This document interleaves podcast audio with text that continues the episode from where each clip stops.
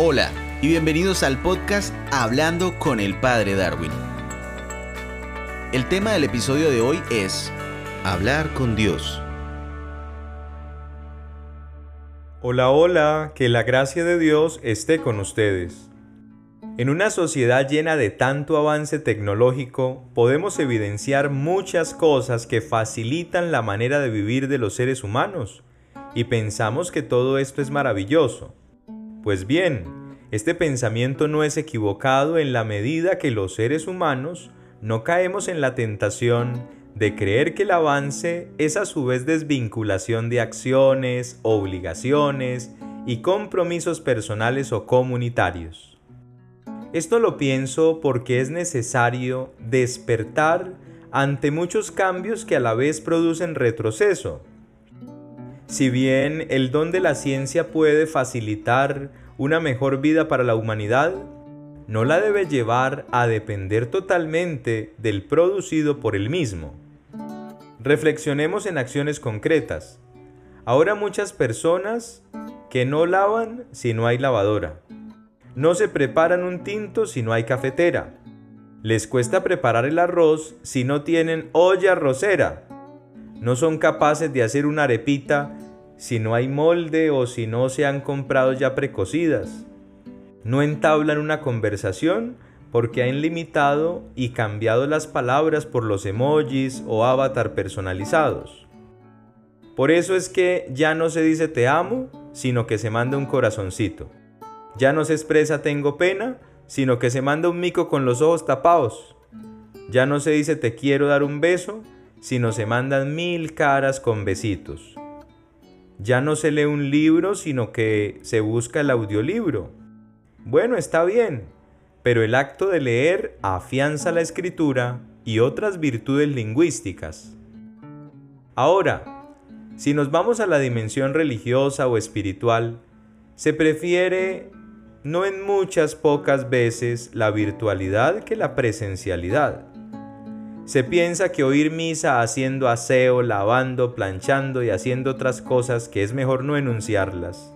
Es lo mismo que estar en un templo compartiendo la fe, la alegría, la tristeza y ante todo la humanidad. Pues no es igual, hay que tenerlo claro. De la misma manera que no es igual cargar en una aplicación la Biblia a darle su plena importancia como libro sagrado, como lo que es esencialmente, algunos dirán, pero padre, se tiene más a la mano, es más práctico. Pues mijiticos y mijiticas, a veces lo práctico no es lo conveniente. Se tenía que decir y se dijo. Les propongo el ejemplo de la persona que utiliza un celular como medio para desahogarse con otra. Puede funcionar, pero no es lo mismo ver cara a cara, sentir y escuchar presencialmente. Otra cosa, Pensemos en las famosas teleconsultas, en las que detrás de una pantalla le dicen a uno dónde le duele, a ver, dónde le duele. ¿Acaso no esperamos que estén más cerca para sentir más atención y seguridad? O volvamos al tema de la misa.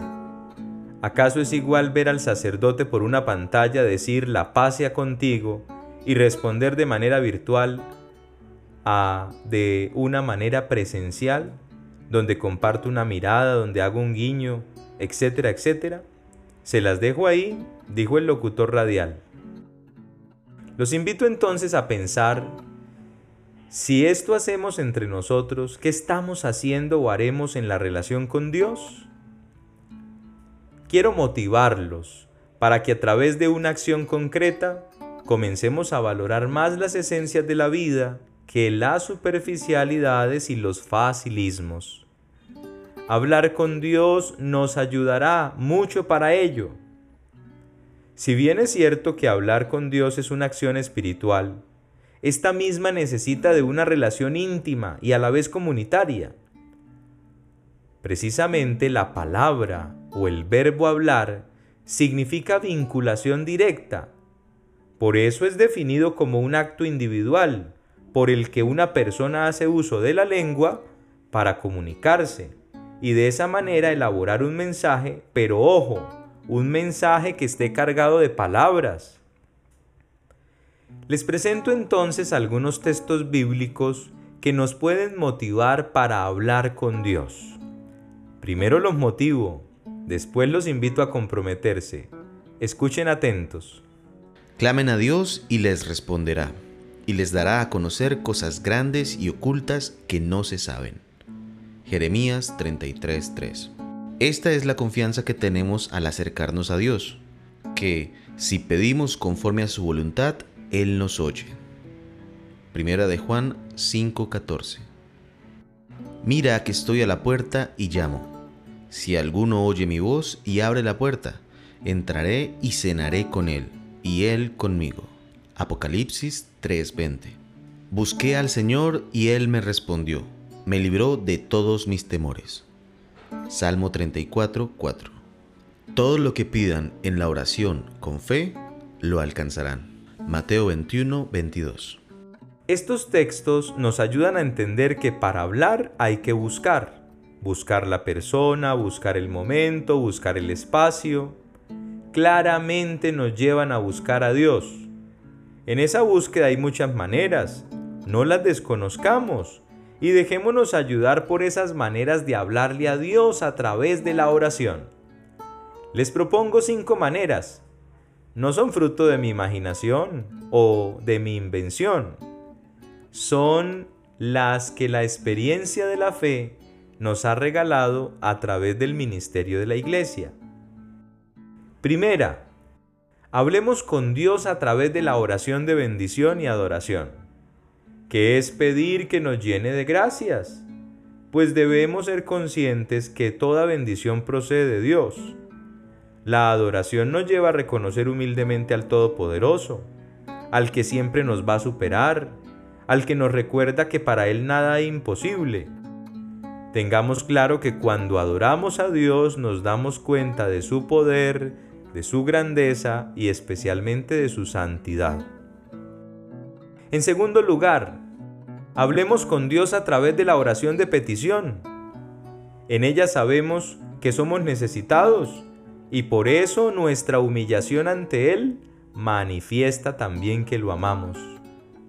Sabemos que Él lo sabe todo, pero de igual forma Él quiere que le pidamos con insistencia, es decir, con fe, y estando abiertos a lo que Dios vea mejor para nosotros. Que todo sea recíproco con Dios. Por eso, que Él no nos dé lo que le pedimos, sino lo que nos convenga. En tercer lugar, hablemos con Dios a través de la intercesión. Uy, qué palabra tan especial, interceder. Oremos por los demás.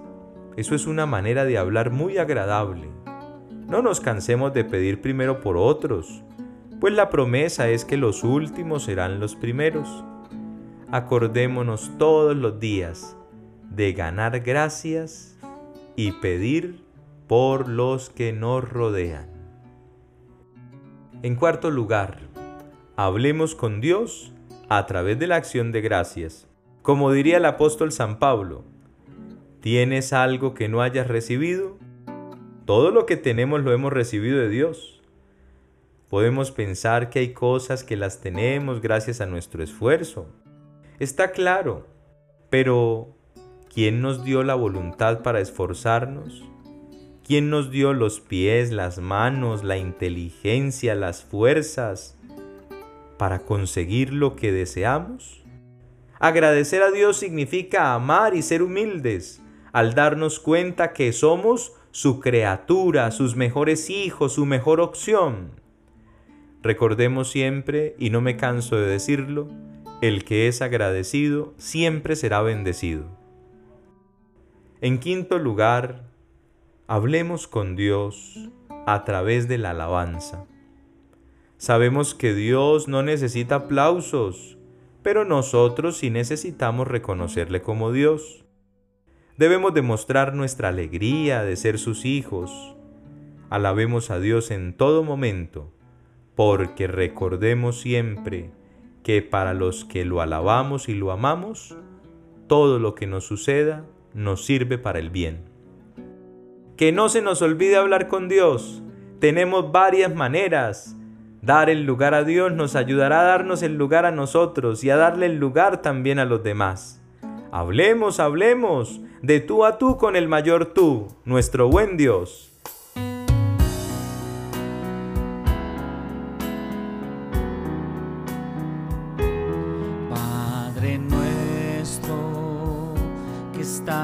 El cielo, santificado sea tu nombre, venga nos, venga tu reino, hágase tu voluntad, así en la tierra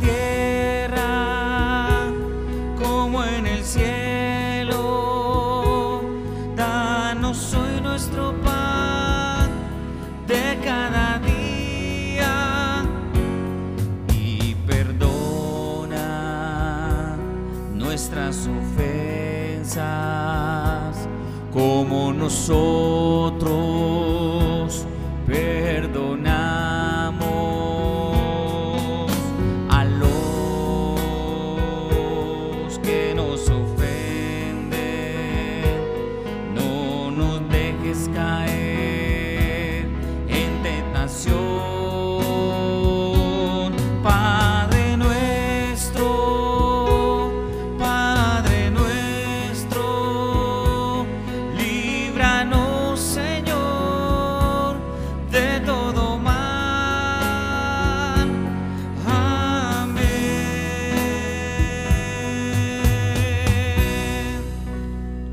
Que la gracia de Dios esté con ustedes.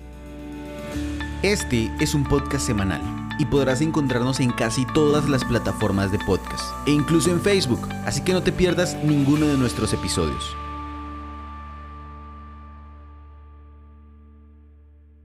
Grabado y editado por Groove Ideas Creativas.